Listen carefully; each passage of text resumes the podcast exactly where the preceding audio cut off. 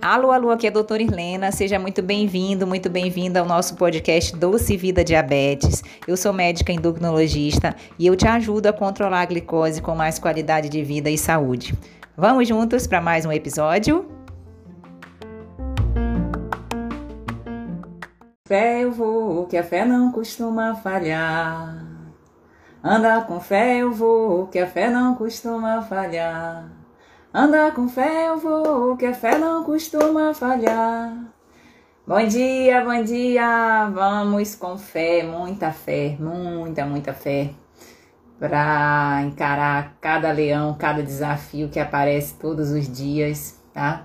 Só muita fé, muita fé, porque o desejo amparado na fé, exatamente nada é impossível. Então, bom dia, bom dia Maria, bom dia Lu, Bom dia a todos que estão chegando. Bom dia, Silvia, Dona Silvia. Bom dia a todos. Meu nome é Irlena, então, para quem ainda não me conhece, meu nome é Irlena, eu sou médica endocrinologista. E toda quinta-feira a gente faz esse bate-papo, esse encontro ao vivo, onde você tem a oportunidade de fazer seus comentários, tirar suas dúvidas, né? É, fazer alguma pergunta que você queira fazer ao vivo para gente, para interagir. Em breve nós vamos fazer é, esses bate-papos com você que está aí do outro lado, me acompanhando, aparecendo, né? Quem sabe a pessoa que quiser fazer alguma pergunta, me chama, faz a solicitação e a gente devolve, como a Maria fez agora. A Maria quer conversar conosco? Maria? Hein, bom dia, bom dia, saúde a todos, né, Maria? Saúde é o mais importante. Acho que quando a gente tem saúde, né, quando a gente valoriza, quando a gente prioriza a saúde, quando a gente prioriza a nossa saúde, o restante dos nossos pilares, que também são importantes na vida, eles fluem de forma mais, mais tranquila, mais fácil, tá? Hoje, na nossa live, nós vamos falar sobre. Tchan, tchan, tchan, tchan diabetes. que que é isso, doutora? Todo dia, toda vez é sobre diabetes, né? Mas hoje nós vamos falar sobre as diferenças e semelhanças entre os dois principais tipos de diabetes que a gente tem hoje presentes, né? É, é, bem sabido já por estudos que a gente tem muito, existem já mais de 30 tipos catalogados de diabetes é, dentre os quais o, os dois principais, né, que é o diabetes tipo 1 e o diabetes tipo 2, que são deles que nós vamos falar hoje, as diferenças entre eles e as semelhanças também. Então, fique junto até o final que nós vamos falar desde os sintomas, desde a da causa, passando pelo diagnóstico, a prevenção, tudo que é importante nesses dois tipos principais de diabetes. E já é bem sabido também que existem outros tipos de diabetes, dentre os quais, por exemplo, o diabetes gestacional, o diabetes secundário, né, às vezes alguma cirurgia, alguma medicação, tá? O diabetes ulada, que é um diabetes onde um DM1 que se manifesta mais tarde, é, o diabetes tipo MOD, que são vários tipos, né? Diabetes tipo MOD, são diabetes genéticos ainda sendo muito estudados, ainda melhor esclarecidos. Enfim, sabe, diabetes aí, tipos de diabetes realmente hoje é o que não falta. Mas realmente dentro da rotina, dentro da prática endocrinológica, dentro do dia a dia, a gente tem basicamente dois tipos, né? O diabetes tipo 1 e o diabetes tipo 2. Vamos falar primeiro sobre as diferenças que a gente tem entre esses dois tipos de diabetes. É, eu já trabalho com pessoas com diabetes, já ajudo pessoas com diabetes há mais ou menos 18 anos. Quando eu comecei ainda no meu segundo ano de faculdade, né, numa ONG que eu trabalhei em Belém, chamada Casa do Diabético, que existe até hoje sob o comando do Dr. Francisco Pedrosa, endocrinologista. E desde lá a gente responde essas perguntas. Doutor, eu sou diabetes tipo 1 ou tipo 2? Eu não sei qual é o meu tipo, é, ninguém nunca me explicou, eu nunca entendi ao certo. Então, existe muito essa dúvida qual é o tipo de diabetes, o que, que precisa fazer num, o que, que precisa fazer outro, qual é a causa, e é sobre isso que nós vamos falar hoje nessa live. Então, bom dia aí a Paula, é, o Zaraponga, a Márcia, a Nessi, todo mundo que está chegando, bom dia. Então, vamos começar pelas causas. Quais são as diferenças entre as causas do diabetes tipo 1 e do diabetes tipo 2? Lembrando que o diabetes tipo 1, ele representa 10% da população, tá? Em geral, e a causa principal dele é uma causa autoimune. Ele faz parte do círculo aí do, do tanto de doenças autoimunes que existem. Né, espalhadas. Eu também sou portadora de uma doença autoimune, já comentei aqui em outros momentos com você astenia, miastenia graves, que é uma doença autoimune que dá fraqueza muscular, e eu preciso também, assim como você que controla a sua glicose, usar, por exemplo, no dia a dia, três tipos, três vezes a mesma medicação, para que eu esteja aqui, ó, hoje para eu conversar aqui com você, que está aí me escutando, eu já tomei o meu remedinho quando eu acordei. Então, assim, é, o diabetes tipo 1, ele tem essa etiologia autoimune. Agora, o que é, que é isso, doutor? O que é ser autoimune? Autoimune é quando o próprio corpo produz um anticorpo que ataca o organismo. Então, é como se fosse, né, fazendo uma analogia do, do, de, de um exército, é como se fosse um soldado que luta contra o próprio exército. Tá? Aquele fogo amigo, né, que a gente fala. Então, assim, a, o, esse, o, o organismo ele produz alguns anticorpos que aos poucos vão destruindo as células do pâncreas e quando há uma destruição em torno de 80 a 90% dessas células do pâncreas, aí ele não consegue mais produzir a quantidade suficiente de insulina, né, que todos nós precisamos da insulina, e aí abre o quadro do diabetes autoimune.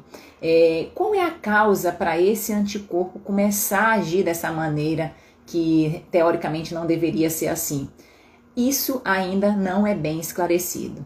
Na maioria das vezes é uma causa que a gente desconhece, né? Mas também pode ser secundária, por exemplo, os estudos já mostram, a vírus, na atual pandemia do, da Covid, a gente tem visto um número maior de casos né, que desencadearam com a Covid-19 é, do diabetes tipo 1, tá? assim como descompensação do tipo 2. Então, vírus, às vezes algum estresse emocional muito grande. Normalmente, as pessoas que têm é, doenças autoimunes, é, se você for fazer uma retrospectiva, tem alguma coisa pontual que ocorreu, pra, como, vamos dizer assim, para colocar aquele, aquela gota d'água que estava faltando para abrir o quadro da doença. Então, assim, não se sabe ao certo. Fatores ambientais, fatores químicos, sabe? Uso de medicamentos, algum tratamento que foi realizado mais, a, mais atrás, ou simplesmente, como a maioria dos casos, a gente não a gente desconhece a causa específica que gera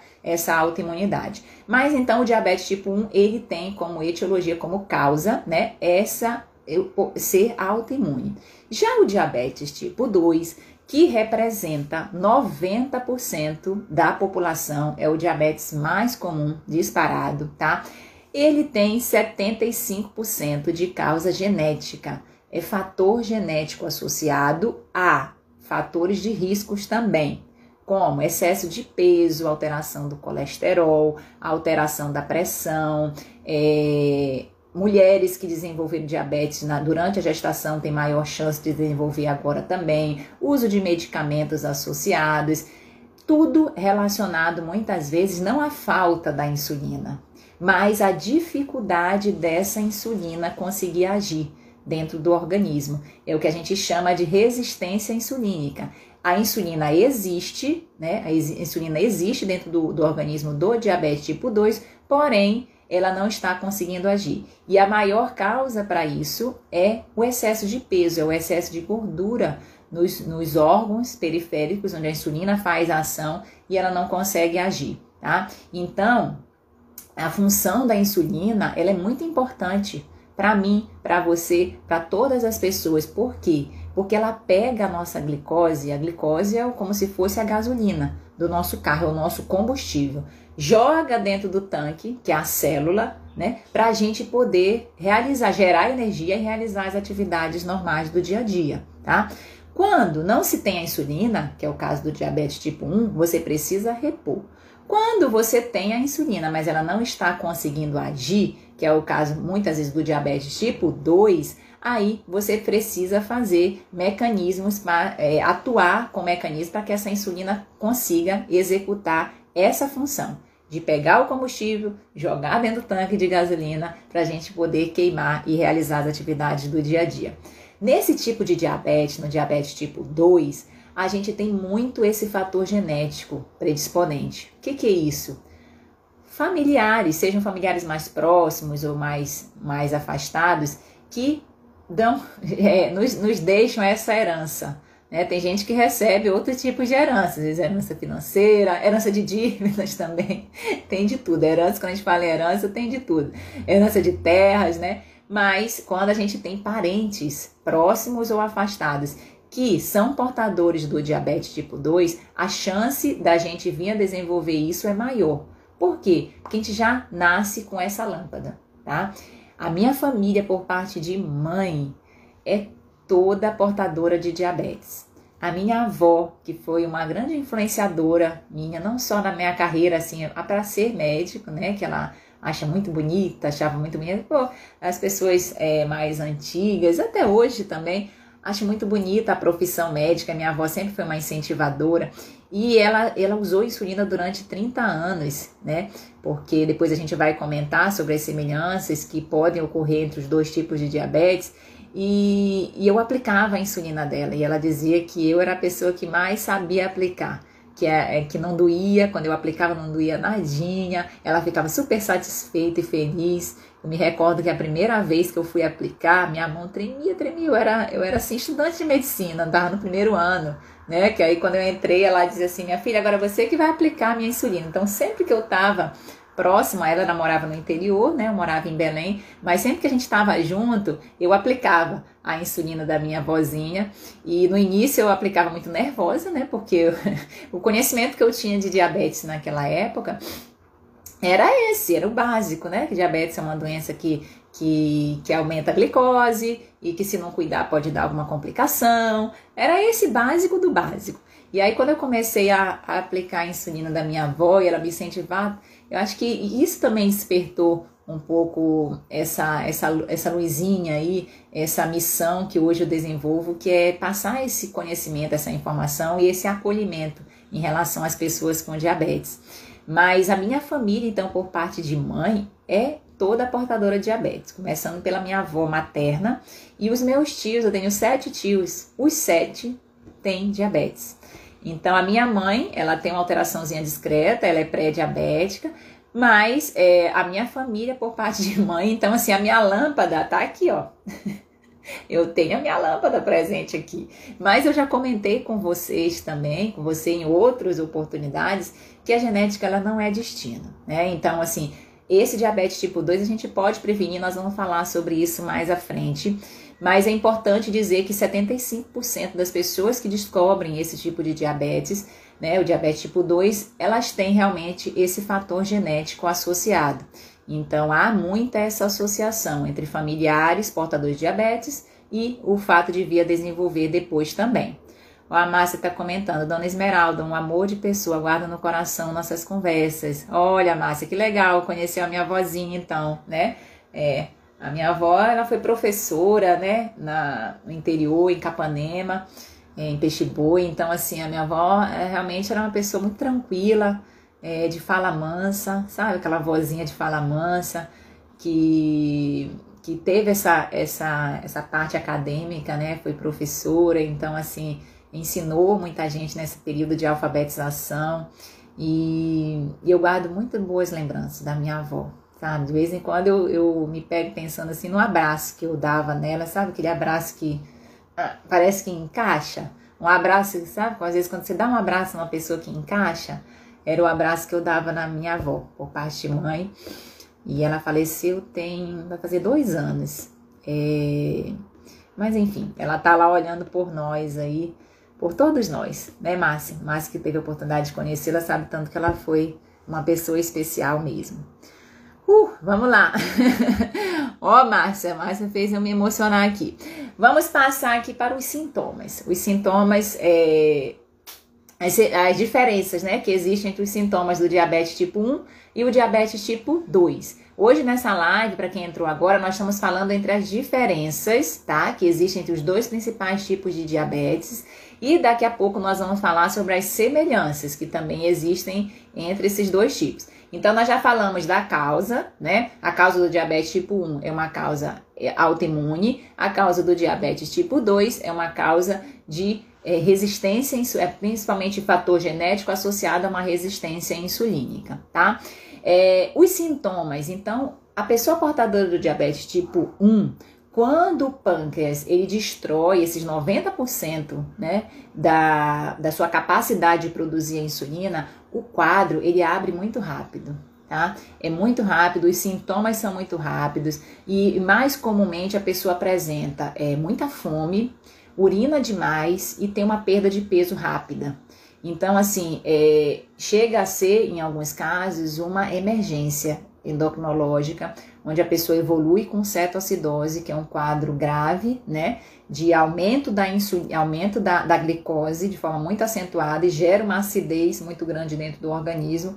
Infelizmente, alguns casos vão para CTI, sabe? Assim, é um caso mesmo, uma emergência endocrinológica que você abre o quadro de maneira muito rápida. E aí, de forma imediata, a pessoa vai quando vai a um pronto atendimento, mede a glicose, está lá, 400, 500, às vezes não consegue nem medir, precisa ser internada. É, em muitos casos, precisa de uma internação imediata para fazer hidratação, para fazer a reposição de insulina, fazer reposição de alguns sais também importantes dentro do organismo e sair desse quadro inicial. Esse tipo de diabetes, é, o tratamento é insulina de imediato. Então, assim, é, pode ocorrer na maioria dos casos em fase de infância. Eu já vi casos de bebê, bebê de dois meses que abriu o quadro de diabetes, tá? Tipo 1. E já vi casos de pessoas também, às vezes por volta de 35, 40 anos de idade, que é esse diabetes às vezes um pouco mais tardio, que, que sai, em, em muitos casos, sai dessa classificação do diabetes tipo 1 e passa para esse, esse diabetes tipo LADA, né? Que é um diabetes que desenvolve, mesmo sendo esse diabetes dependente de insulina, desenvolve numa faixa etária mais tardia, tá? Então, tanto pode aparecer em, em pessoas muito jovens, tá? infância, adolescência, quanto na fase um pouco mais tardia também. Né? Então, é, é o tipo de diabetes onde os sintomas eles se manifestam de maneira muito rápida, o que faz, na maioria das vezes, as pessoas procurarem a emergência e já terem esse diagnóstico de maneira imediata e começar o tratamento também. Já o diabetes tipo 2, né, que a gente comentou, que é o mais comum, né, 90% das pessoas desenvolvem esse tipo de diabetes, o início dele é muito tardio.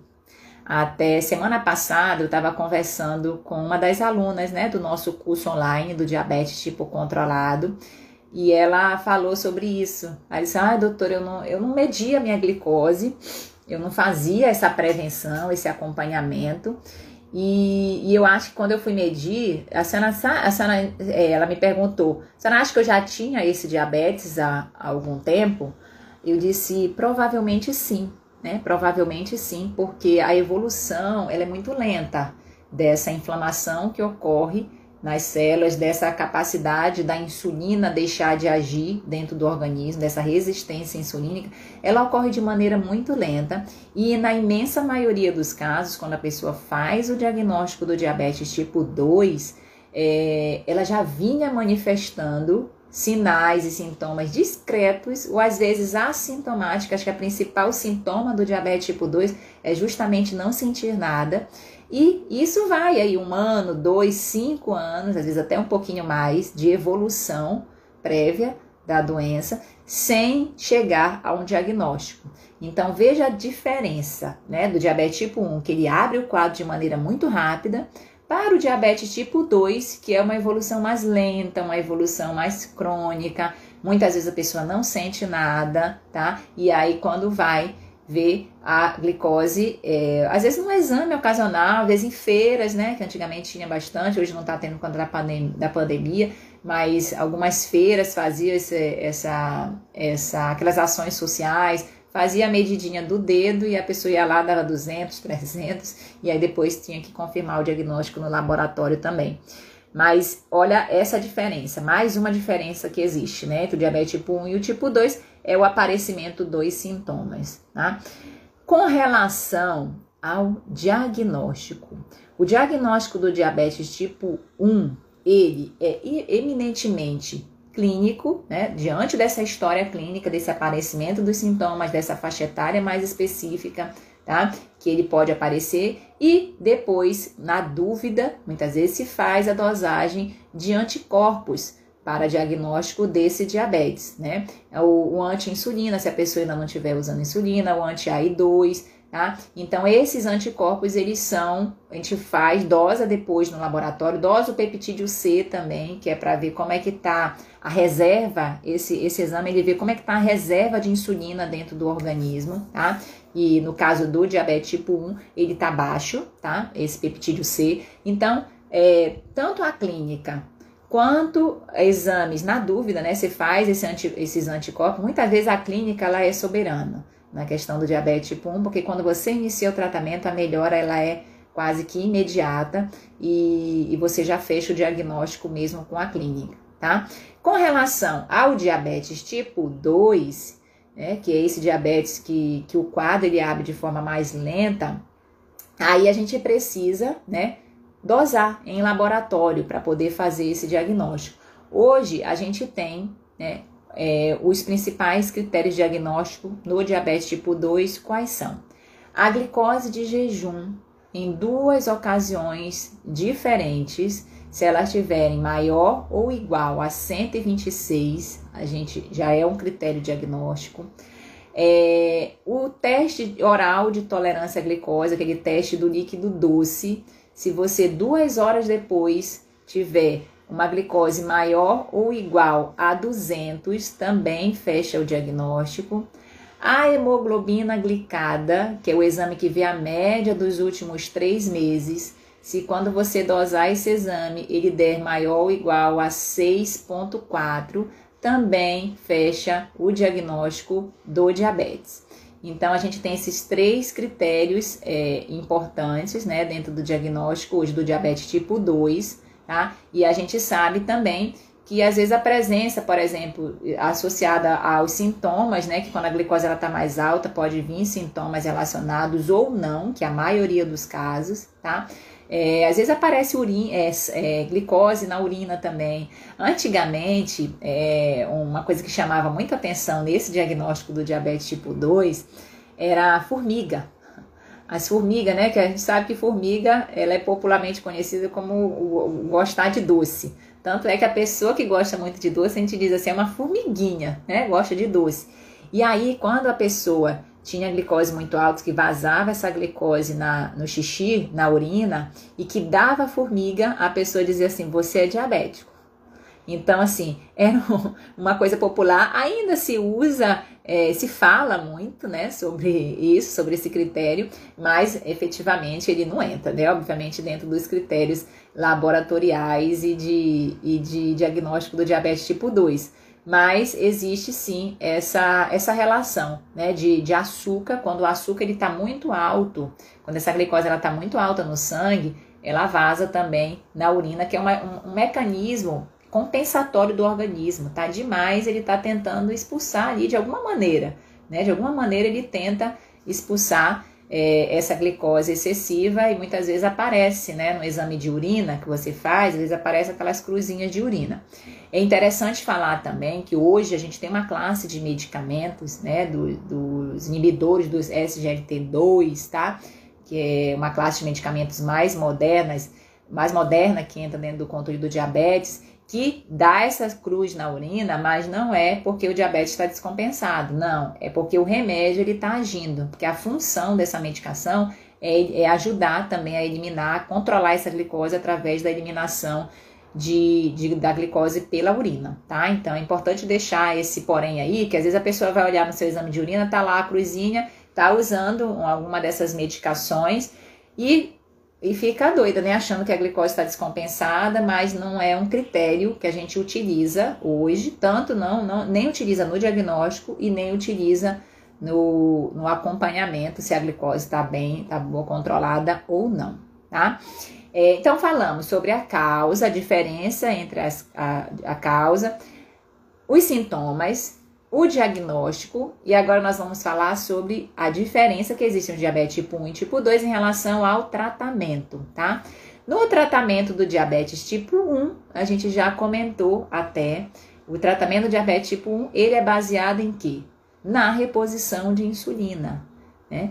Como é um hormônio que todos nós precisamos e pela destruição das células do pâncreas ele não conseguiu não consegue mais produzir a quantidade suficiente de insulina, aí a gente precisa repor, tá? Então, essa reposição ela é feita de forma imediata a partir do diagnóstico e é hoje a gente não se sabe, né? Existem muitos estudos em relação à questão de cura desse tipo de diabetes, tá? É, avanços muito grandes, mas ainda não tem nada bem estabelecido. Semana retrasada eu assisti um congresso é, sobre diabetes tipo 1 e tipo 2, diabetes de uma maneira geral.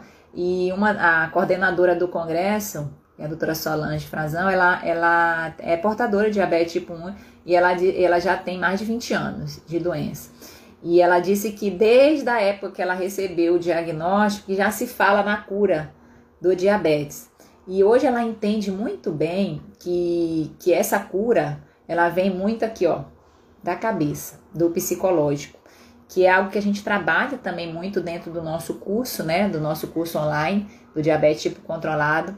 Por quê? Porque mesmo que venha aparecer a cura e a gente torce por isso, né, todos os dias, é, você precisa estar tá bem fisicamente. Você precisa tá, o seu organismo precisa estar tá funcionando para aceitar essa provável estratégia medicamentosa ou não, né? O seu organismo ele precisa estar tá funcionando bem para que você receba esse benefício. Se ele vier aparecer daqui a um ano, daqui a 10 anos, daqui a 20, a gente não sabe, tá? Mas o fato, hoje a cura do diabetes, ela tá no controle, né? Ela tá no controle, na medida em que você é, consegue fazer essa aceitação e consegue executar os pilares, tá? Partindo desse tratamento, partindo dessa cura de dentro para fora, né? E ter os melhores resultados dentro do, do processo. Então, é, o tratamento do diabetes tipo 1, ele é com o uso de insulina. E aí, nesse caso, precisa-se usar duas insulinas.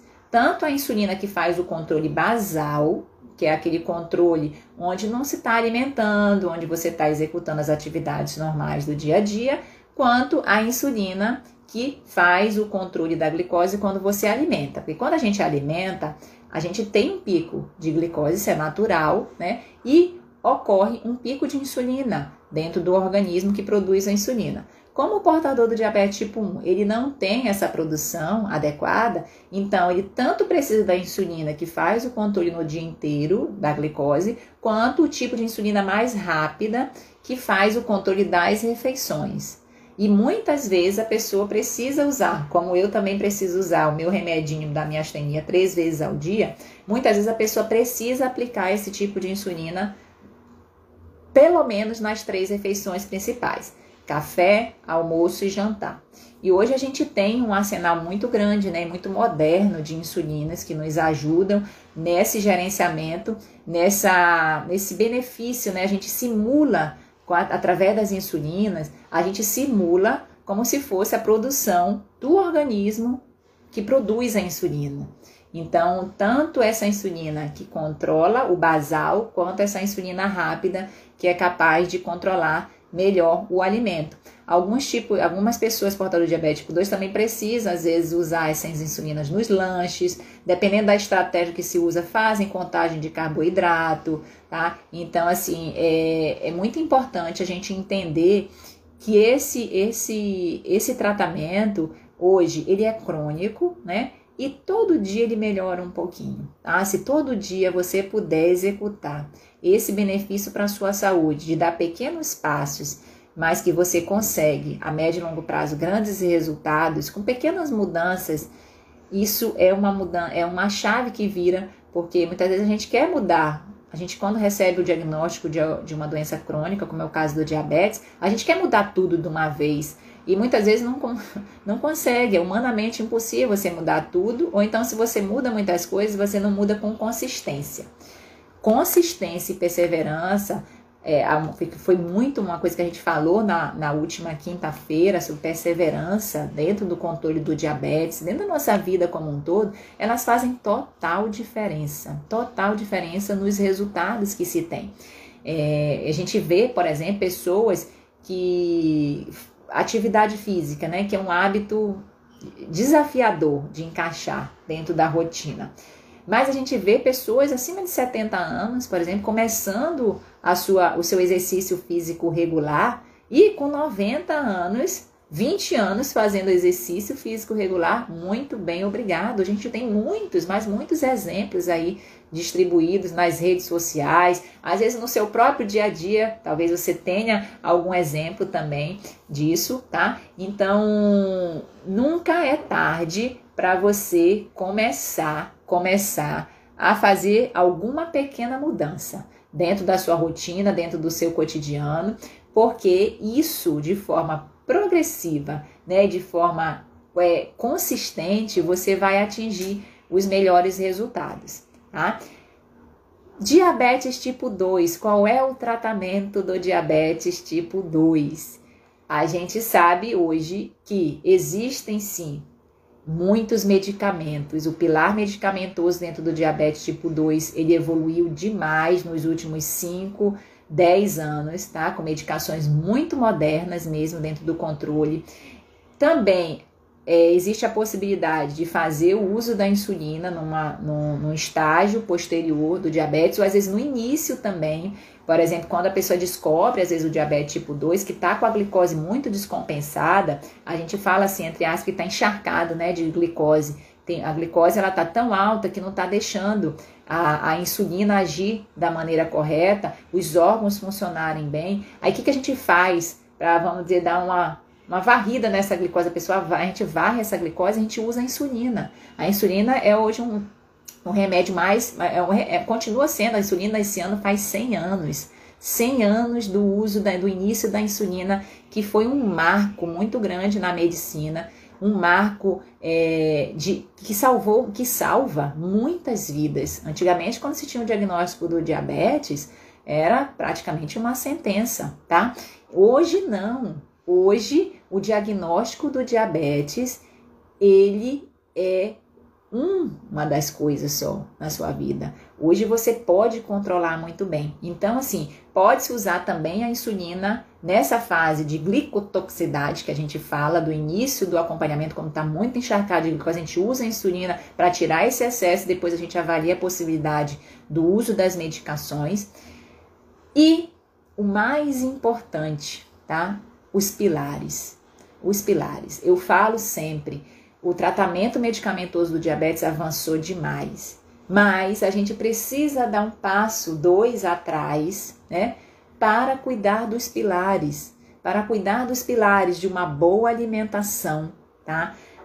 Exercício físico regular, gerenciamento do sono, gerenciamento do estresse, é, a parte de intestino, tá? A modulação intestinal, bons relacionamentos, sabe? O automonitoramento, o controle, o acompanhamento regular com o médico. Então, esses pilares que formam o alicerce da casa, dentro do controle do diabetes, a gente precisa ter atenção.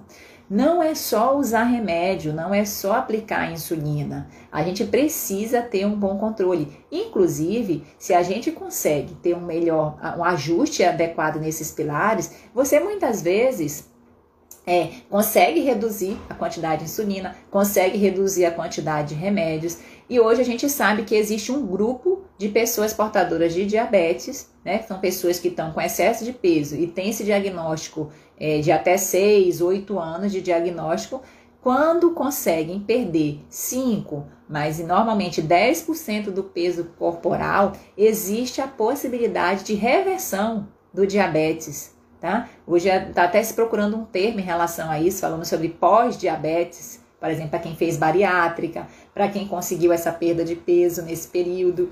Então, de você abrir um quadro, mas conseguir sim reverter através de mudança do estilo de vida, através de pilares. Dentre essas mudanças do estilo de vida que a gente acabou de comentar, educação alimentar, exercício, higiene do sono, gerenciamento de estresse, é, hidratação, que mais? É, cigarro e bebida alcoólica, tá? Então, vícios, a gente eliminar vícios da nossa rotina, tá? Tudo isso são pilares importantíssimos, importantíssimos. Cada um desses pilares dá uma live, dá duas, dá três, dá várias lives. Aqui a gente já fez uma, eu me lembro, a gente já fez uma, me ajudem, a gente já fez uma sobre higiene do sono, já fizemos, a gente pode vir a fazer outras. Já fizemos algumas sobre alimentação, fizemos sobre exercício, né? Então, assim, a gente sempre fala sobre os pilares aqui de gerenciamento de estresse, já fizemos várias lives sobre isso que isso, inclusive, é um dos pilares do, do, da nossa missão, é a gente trazer esse melhor aceitação, esse, esse cuidado, né, esse autocuidado no dia a dia. Então, assim, diabetes tipo 2, o tratamento, tá? Ele é baseado nesses pilares de mudança, de mudança do estilo de vida, de mudança comportamental de mudança aqui, ó, de mentalidade, tá? As medicações ajudam sim, a insulina ajuda sim, se for necessário usá-la, mas é preciso a gente cuidar do básico, né? Que não é tão básico assim. Gente, é simples, mas não é fácil. É desafiador a gente mudar pilares, a gente tirar, para a gente criar. Olha que coisa interessante. Para a gente é, tirar um mau hábito da nossa, da nossa rotina, é como se fosse um, um, um pé de carvalho bem enraizado que ele está aí, para você arrancar aquilo, é desafiador, é custoso, precisa de disciplina, precisa de técnicas também que auxiliem você nisso. Já para você criar um novo hábito, tá? um novo hábito é como se fosse uma rosa, aquela rosa bem delicada que você tem que regar, que você tem que cuidar dela todo dia um pouquinho. Então, essa diferença de você criar um hábito bom e tirar um hábito ruim da sua vida, é preciso um exercício de autoconhecimento, é preciso um exercício de paciência e persistência. Tá? Então, autoconhecimento, paciência e persistência para que você modifique esses hábitos na sua rotina, porque isso faz muita diferença, não só no controle do diabetes, tá? Não é só no controle do diabetes, que a gente fala muito aqui, mas na sua vida como um todo. Muitas vezes a pessoa, quando recebe o diagnóstico do diabetes, inclusive essa aluna que eu estava conversando com ela semana passada, do, do curso, né? Essa aluna, ela disse assim, doutora, depois que eu recebi o diagnóstico, né? Eu demorei um pouco para ir para ter esse diagnóstico, até mesmo porque eu não acompanhava. Mas depois que eu recebi o diagnóstico, eu consegui é, emagrecer 6 quilos, tá? Eu consegui trazer muito mais saúde para minha vida, eu consegui fazer exercícios físicos regulares que antes eu não fazia, tá? Eu busquei informação, eu disse, não é à toa que você está aqui também, né, aluna do nosso curso, então assim, é, ela está em busca de conhecimento, de autoconhecimento, para que ela possa, e ela diz, hoje eu tenho um, um controle da glicose, um controle do diabetes, e que não me atrapalhe nada na vida. E eu busco cada vez mais é, profissionais que possam me auxiliar nisso, né? Eu ter esse conhecimento de forma de, com, com, confiança, tá? E ir praticando, né? Porque o conhecimento ele é importante nisso, quando a gente faz e pratica, tá? É, deixa eu ver só uma perguntinha aqui que fizeram para eu passar para as semelhanças.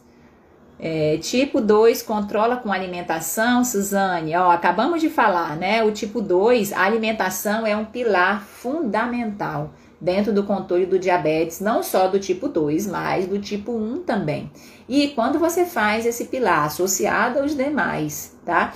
É, que você consegue essa perda de peso, você sim tem a possibilidade gigantesca de controle da glicose, tá? No paciente tipo 1, por exemplo, tem a possibilidade de usar menos insulina, dentro do acompanhamento. Então, assim, a alimentação é, uma, é, é um pilar fundamental na vida de todo mundo. Não é só de quem tem diabetes, é na vida de todos nós. Porque a gente precisa, dentro da rotina, fazer uma alimentação melhor, tá? É, aí, doutora, não vou poder comer mais nada? Pode. Não vou poder comer um doce? Pode, tá? O que, o que não é a, a, a regra, né? A regra do dia a dia, na verdade, é você ter uma alimentação mais saudável, tá? E a exceção não é o que vai te tirar do prumo, tá ok? Então, isso é muito importante a gente falar para você que é portador de diabetes, para você que não é também. A alimentação saudável é para todos e é um pilar que a gente trabalha bastante dentro do acompanhamento. É, a Mona Lisa está falando: tenho diabetes há 30 anos, remédio nunca funcionou para mim. Tomo insulina e agora faço contagem de carboidrato. E na época o médico me disse exatamente isso: você tem diabetes tipo 2, porque tem caso na família. Sim, é, é, é muito. Eu, eu, recebi, viu, Mona Lisa, essa semana, antes de ontem, eu atendi uma paciente na telemedicina, ela não era daqui do Espírito Santo, e ela descobriu diabetes por volta de 45, 48 anos de idade. E essa paciente, assim, com seis meses, ela já entrou na insulina, ela começou a usar a insulina, ela se adaptou muito bem com a insulina, tá? E hoje ela usa a insulina já e, e, e bem controlada Claro, precisando fazer alguns ajustes, né? Porque é aquilo que a gente fala, os ajustes eles sempre vão existir, né, na vida de todos nós, tá? Mas ela se, se adaptou muito bem. Então, às vezes, fica um pouco, né? Como a gente está falando, a gente tem esses dois tipos clássicos de diabetes, tipo 1 e o tipo 2, tá? E isso depende muito da história clínica, depende às vezes de alguns exames laboratoriais que precisam ser feitos para descartar, né, para fazer esse diagnóstico mais específico de cada um viu? E depende muito do tratamento que a pessoa se adapta ou não dentro do processo.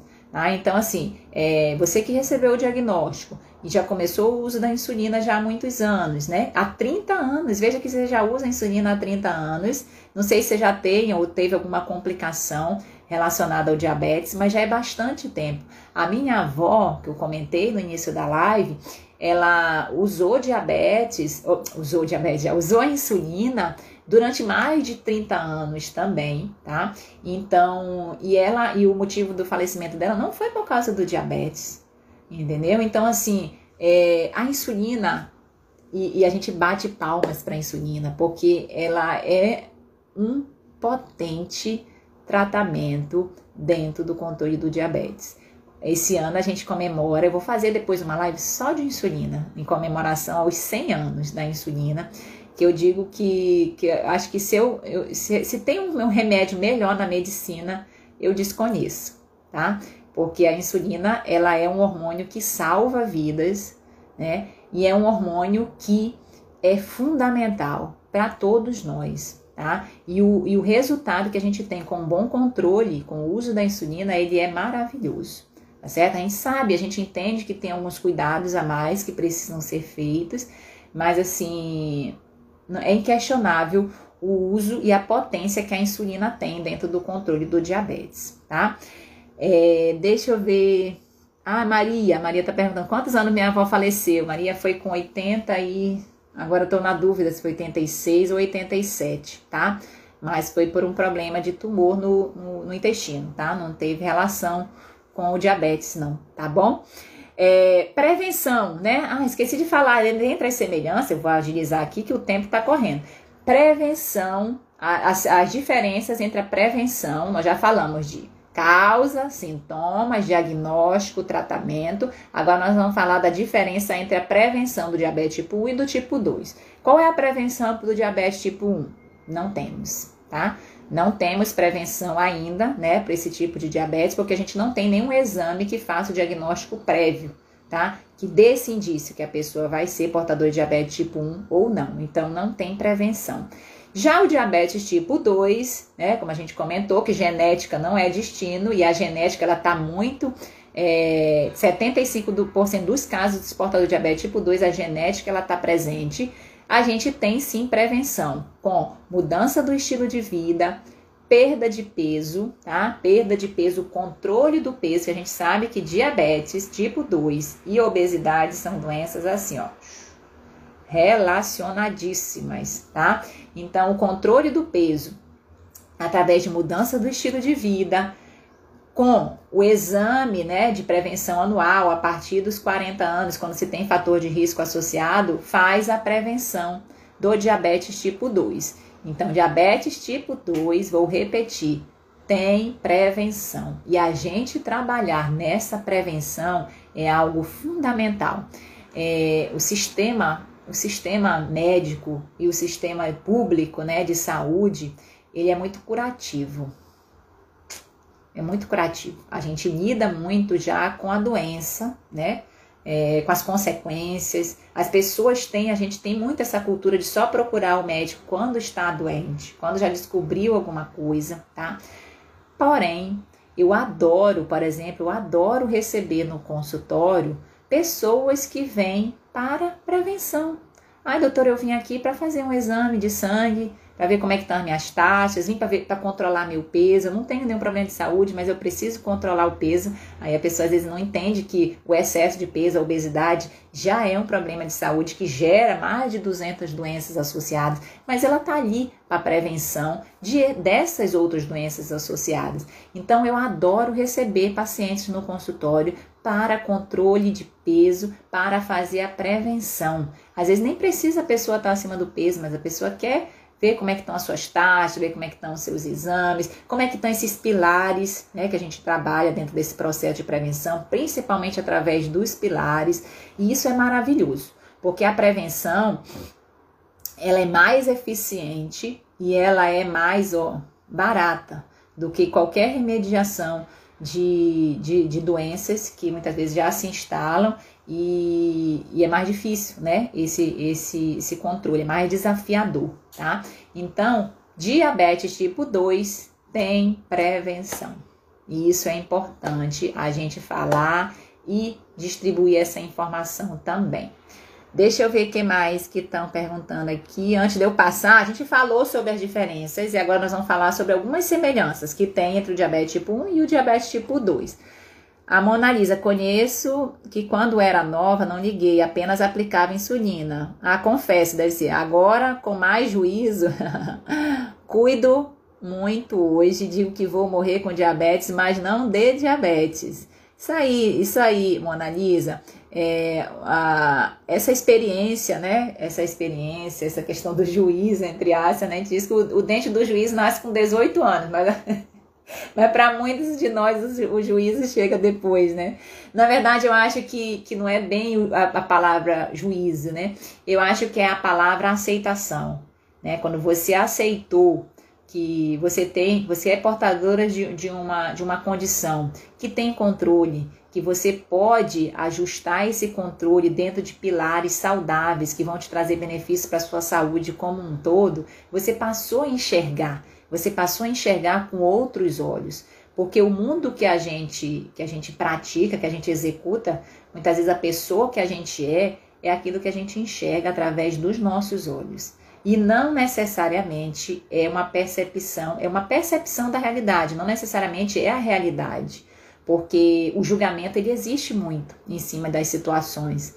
Né? A gente sempre executa, o ser humano, é, isso, é, isso, é, isso é clássico nosso. A gente sempre está executando julgamentos em cima das ações, das palavras, das atitudes. Né? E quando a gente passa a enxergar o mundo de uma maneira diferente, passa a enxergar os problemas de uma maneira diferente, a gente é aquela cascata, né? Quando a gente pensa positivo, a gente sente, a gente fala e a gente executa ações mais positivas para a nossa saúde também. Então, assim, o mundo que você é, é o mundo que você enxerga. Então, quando você passou a enxergar de maneira diferente, né, a sua vida, não foi só o seu diabetes, a sua vida, você passou a executar melhor as ações, entender, aceitou, né, agora aí executou e agora está tendo os, os melhores resultados. Parabéns por isso, viu? O médico falou que DM2 controlado. Não entendi, Samara. O médico falou que o DM2 é controlado. Sim, o DM2 ele tem controle, né? Eu não entendi qual a pergunta. Se você puder fazer de novo, tá faltando, eu volto para fazer de novo os exames. Acho que tá faltando, acho que a Samara usa metformina. Vou agora em maio. Acho que a Samara tá falando que o diabetes já tá bem controlado, que ela usa metformina, que ela faz o acompanhamento ótimo, tá? E agora trabalhe bem, Samara, os pilares, né? Que nós estamos falando aqui, né? Porque é muito importante você fazer o acompanhamento, você usar as medicações que são necessárias, sim, e executar os pilares de uma boa saúde, não só por conta da glicose, mas para sua saúde como um todo, viu? Muito bom, de parabéns aí, vocês estão de parabéns. A pessoa, você que está aqui, né, né come, a nossa live ela começa muito cedo. 7, 7 da manhã. A gente começa toda quinta-feira essa live. Em breve a gente vai fazer um outro dia também, só pra gente tirar dúvidas, a gente chamar a pessoa aparecer, conversar comigo. Vocês acham uma coisa, acho legal? Isso, ó, tem uma pessoa me, me pedindo aqui, ó. É o minha, é minha, minha mãe, é Maria. Uma solicitação. Quando aperta essa solicitação, né? É quando a gente pode conversar. Eu chamo você aí, abre a sua câmera, você faz a sua pergunta e a gente pode tirar a sua dúvida, a gente pode se conhecer melhor e fazer essa, esse bate-papo ao vivo. E a gente vai vamos começar a fazer isso, que eu acho que isso vai ser mais interativo, vai ser mais interessante a gente se conhecer, entender a história melhor, sabe? Eu acho que isso ajuda demais, tá? Então a gente pode fazer até aqui na quinta do diabetes, de repente combinar um outro dia para que a gente possa trocar essa informação ao vivo. Ah, vocês estão gostando? Vai ser legal? Olha aí, a Arineide está falando que acha ótimo. A Samara está batendo palminha, um monte de coração. Gostei. A gente pode, né? A gente pode começar. A nossa live ela começa muito cedo. Então é 7 e 7 da manhã. Eu digo assim: acorda, docinho, vamos lá, vamos, vamos, vamos viver essa vida, né? E o que, que, eu ia falar? Ah, sim, eu ia dizer que você que está aqui, que acorda cedo, que está aqui em busca desse conhecimento, você já é uma pessoa diferenciada, né? Você já está buscando essa informação a mais, esse acolhimento, essa essa mudança, essa transformação. Então, todos que estão aqui, ó, Mona Lisa, muito bom. Todos que estão aqui nos escutando e que depois vão distribuir essa live, que depois você também vai passar essa informação que você aprendeu. Não seja egoísta, né? Passe essa informação que você ouviu hoje aqui. É muita coisa que a gente fala, mas se você conseguir captar uma informação interessante para você, já vai ser ótimo. Então distribua essa informação com as pessoas que você ama, com os docinhos que você conhece aí que precisam dessa ajuda também, tá? Para que você possa distribuir, nos ajudar, né, a criar essa comunidade de docinhos, a criar essa comunidade, essa tribo, né? Essa tribo do bem, tá? Que está em busca de controle, sim, da glicose, do diabetes, mas principalmente em busca de mudança de mentalidade, mudança de comportamento, que tem total relação com esse controle, viu? Então, na nossa live, vamos voltar para o nosso tema. Na nossa live, nós estamos falando hoje sobre, né, é, diferenças que nós falamos já entre o tipo 1 e o tipo 2, quais são as diferenças que existem entre eles. E agora eu vou falar sobre algumas semelhanças que existem entre o diabetes tipo 1 e o tipo 2. A principal semelhança entre eles é que os dois tipos de diabetes eles aumentam a glicose, eles causam essa hiperglicemia, né? Hiper é aumento, glicemia da glicose no sangue, tá? Então, os dois tipos, independente se é tipo 1 ou se é tipo 2, eles causam, a base deles é aumentar a glicose. E em ambos, em ambos, o tratamento precisa existir tá? Em ambos os tipos, mesmo que sejam tratamentos diferentes, estratégias diferentes, né, medicações diferentes, o tratamento da mudança do estilo de vida, tá? Desses pilares que a gente sempre trabalha, sempre enfatiza, sempre comenta com você que está aqui, ele precisa estar presente nos dois tipos. Tá? Então é uma semelhança que a gente tem. Não é porque você, por exemplo, é diabetes tipo, tem o diabetes tipo 1, usa a insulina, que aí não vai melhorar a alimentação, que não vai fazer exercício, que não vai dormir bem, que não vai beber água, que não vai se relacionar bem. Não. Então, assim, você, os dois, né? O tanto tipo 1 quanto o tipo 2 precisam das mudanças do estilo de vida para que possa, inclusive, usar menos remédio, economizar aí, né? Porque quando a gente usa menos remédio, a gente também economiza, né? A gente economiza para comprar alguma coisinha a mais aí que a gente precisa e gostaria, né? Quem, quem, quem não gosta, né, de sobrar um pouquinho de, de dinheiro aí no final do mês para ou guardar, né, ou executar alguma coisa, algum sonho, né, algum projeto que você queira e que precise dessa, desse dinheiro aí, tá? Então, quando você executa esses pilares, tenha certeza que você vai economizar aí no seu pilar medicamentoso também, viu? Com relação ao diabetes, por exemplo, tipo 1, né? A gente sabe que classicamente o diabetes tipo 1, ele é um diabetes, uma pessoa com diabetes que é, normalmente tem um peso mais, mais dentro do normal, tá? Um peso normal, não tem excesso de peso. Mas hoje a gente sabe que a pandemia de obesidade ela também afeta as pessoas portadoras do diabetes tipo 1. Então hoje a gente também tem pacientes e pessoas com diabetes tipo 1 que têm a resistência insulínica. Olha que coisa. Por quê? Por causa do peso, do excesso de peso. Então, é, também é importante gerenciar o peso nas pessoas portadoras de diabetes tipo 1, principalmente por quê? Porque quando se usa a insulina, a gente sabe que a insulina é um hormônio anabolizante, é um hormônio que faz crescer músculo, que cresce, que aumenta o nível de gordura também, se a pessoa não alimentar bem, não fizer exercício, os pilares, né? Não fizer os pilares. Então, quanto mais insulina você usa, se você não tiver é, os pilares é, ajustados, você tende a ganhar peso também. E isso causa uma resistência insulínica maior e, a, a, e aí vai, vai a bola de neve, né? Quanto mais resistência insulínica, mais insulina precisa, mais resistência, mais ganho de peso e assim vai, tá? Então, assim, essa semelhança existe hoje também no diabetes tipo 1. Quando ele ganha peso, ele também pode desenvolver essa resistência insulínica. Assim como no diabetes tipo 2, tá? Quando, principalmente depois de 5, 10, 15 anos de doença, tá? Se principalmente essa doença não está bem controlada, pode vir a ficar dependente também da insulina, né? Se a gente já comentou aqui o caso da Mona Lisa, ser uma pessoa que precisa da insulina, seja no início, às vezes tem gente que começa no início, como foi o caso da Mona Lisa, mas depois é, de 5, 10 anos também vai precisar da insulina, por quê? Porque o pâncreas ele parou de produzir ele cansou, né? Ele cansou, ele produziu ali de forma mais, mais, mais pronunciada, mais excessiva durante alguns anos, para justamente ajudar nessa compensação, mas tem uma hora que ele cansa. E aí, quando ele cansa, é, aí a gente precisa também, no diabetes tipo 2, muitos casos também precisam da insulina, assim como no diabetes tipo 1, tá? Então, o, aí a pessoa diz, ah, eu virei tipo 1. Não, você é um tipo 2 que evoluiu para para insulina dependente que se fala, né, para dependência da insulina, como uma das estratégias dentro do tratamento do diabetes medicamentoso, tá?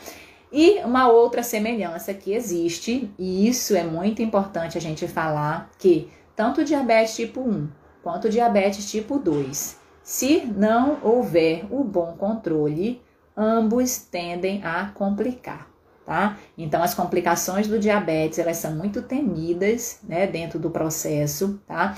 É, pessoas é, têm muito medo de ficar cega, de perder um membro, de infartar, derrame, é, e, ter que parar num aparelho de hemodiálise por causa da falência dos rins. Então, tudo isso são complicações né, do diabetes que, em ambos os tipos, se não conseguir controlar da maneira adequada, pode vir a complicar. Obviamente, quem descobre o diabetes mais novo, é, esse controle ele precisa ser mais intensivo, ele precisa ser mais rigoroso, justamente por conta dos anos, tantos anos de vida que a pessoa vai ter ainda pela frente com o diabetes. Tá? E a gente tem exemplos de pessoas que já têm o diabetes há 30, 50 anos e que não têm complicações que limitam a vida. Então, assim, quanto mais cedo isso é uma outra semelhança, tanto para o diabetes tipo 1 quanto diabetes tipo 2. Quanto mais cedo você conseguir controlar a sua glicose, menor a chance de complicar. Então preste bem atenção. O tratamento precoce, o controle precoce do diabetes, ele diminui demais a chance de complicações. Tá? Em, em relação a essas complicações, o risco maior que se tem quando ele não está bem controlado com o diabetes tipo 2, em geral, é depois de 5, 10 anos de doença. E com o diabetes, desculpa, com o diabetes tipo 1, tá? Com o diabetes tipo 1, é em torno de 5, 10 anos de doença após o diagnóstico, quando não bem compensado. E com relação ao diabetes tipo 2, como a gente já falou né, em relação a, a esse diagnóstico, ele já, que a doença já poderia estar se manifestando antes. Por exemplo, tem, tem casos mais extremos que abrem um quadro de diabetes tipo 2 já com infarto, com derrame, entendeu? Que já são estágios mais avançados. Então, a, esse, esse acompanhamento das complicações, da prevenção, inclusive, das complicações no diabetes tipo 2, ele já é feito a partir do diagnóstico. Como que a gente faz? Eu vou fazer só um adendo aqui. Como que a gente faz a prevenção né, da, do diabetes, da, dessas complicações do diabetes? Quatro coisas principais, tá? Vista, uma vez ao ano, fazer a avaliação do fundo de olho com o oftalmologista. É um exame simples, como a gente mede a pressão é, no, no braço, né, para ver se está tudo ok. Eles fazem o fundo de olho lá na consulta, o oftalmo. É, coração, uma vez ao ano, fazer também avaliação com um cardiologista. E aí o colega vai definir se é um eletro, se é um teste ergométrico, se é um ultrassom de carótida associado, se é um, um, um ultrassom do coração, um eco, tá? Então, os exames também são importantes. Então, vista, coração, os rins, que a gente sempre pede uma vez por ano, se é um endocrinologista, se é o clínico geral, é, precisa pedir o exame que a gente vê a filtração dos rins, que é a microalbuminúria, a relação albumina-creatinina. Então, é um exame de urina que não é para a gente ver se tem infecção, é para a gente ver se o rim está funcionando, está vazando alguma proteína no rim ou não, tá?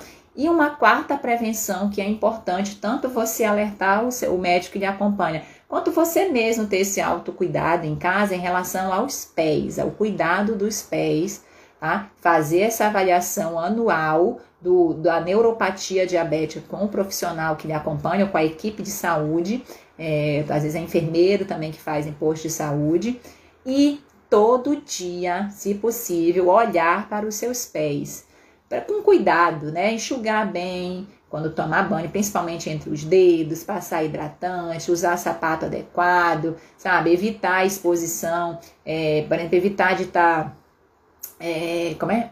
Manicure, cutucando, né? A pessoa mesma, a manicure cutucando canto de unha, sabe? Fazendo, a, é, retirar a cutícula, tudo isso é preciso evitar. Pisar em chão quente também é preciso evitar. Então, tem alguns cuidados que a gente precisa ter. Eu já fiz uma live sobre os cuidados, só sobre os cuidados dos pés, né, nas pessoas portadoras de diabetes, isso é fundamental, tá? Então, essas quatro, quatro, quatro coisas que a gente pode prevenir: vista, coração, rins e o cuidado com os membros inferiores na prevenção dessas complicações do diabetes. Tá bom? Se alguém tiver alguma pergunta, a gente hoje já passamos de uma hora aí de live, falamos na nossa live sobre semelhanças e diferenças entre os dois principais tipos de diabetes.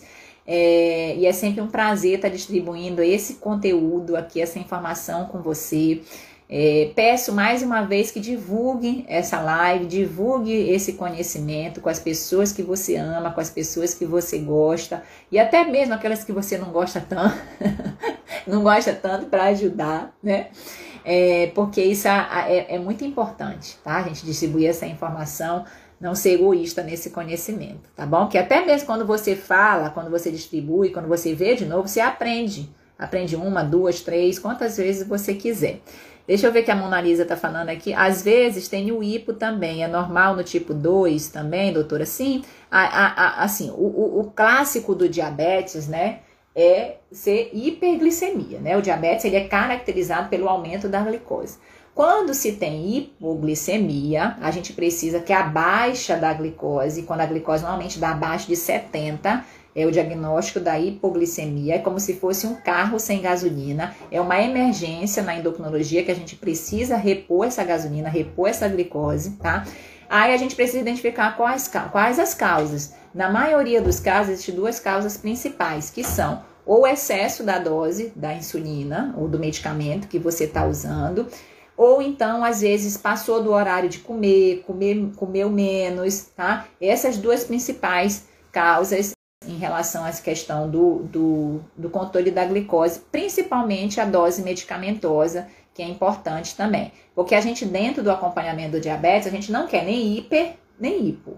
A gente quer a glicose o máximo de tempo possível dentro do do, dos valores mais adequados, que aí varia, né, conforme a idade, mas em geral é em torno de 70 a 80 miligramas, né, 80 miligramas a 150, 180 miligramas por decilitro, tá certo? Então, assim, é, é, é, é bastante comum, inclusive a principal complicação que impede o controle do diabetes é a hipoglicemia mais temida, é, porque é como se fosse um realmente um carro sem gasolina. Eu, quando fiz vestibular, no ano que eu estudei para o vestibular, eu, eu não tenho, eu não sou portadora de diabetes, né? Mas no ano que eu estudei no vestibular, como eu comia, estudava até muito tarde, duas, três horas da manhã, aí jantava ali por volta de sete horas, oito horas, a janta lá na minha casa, era esse horário, e muitas vezes eu não comia nada. Eu ia sem comer, às vezes eu fazia comer uma frutinha, um lanche, sei lá, nove horas, mas aí eu ia até duas, três horas, quando era no outro dia, eu tive mais de oito episódios de hipoglicemia no ano. No, no, assim, do, até o quarto, eu acho que eu ainda desmaiei. Depois do quarto,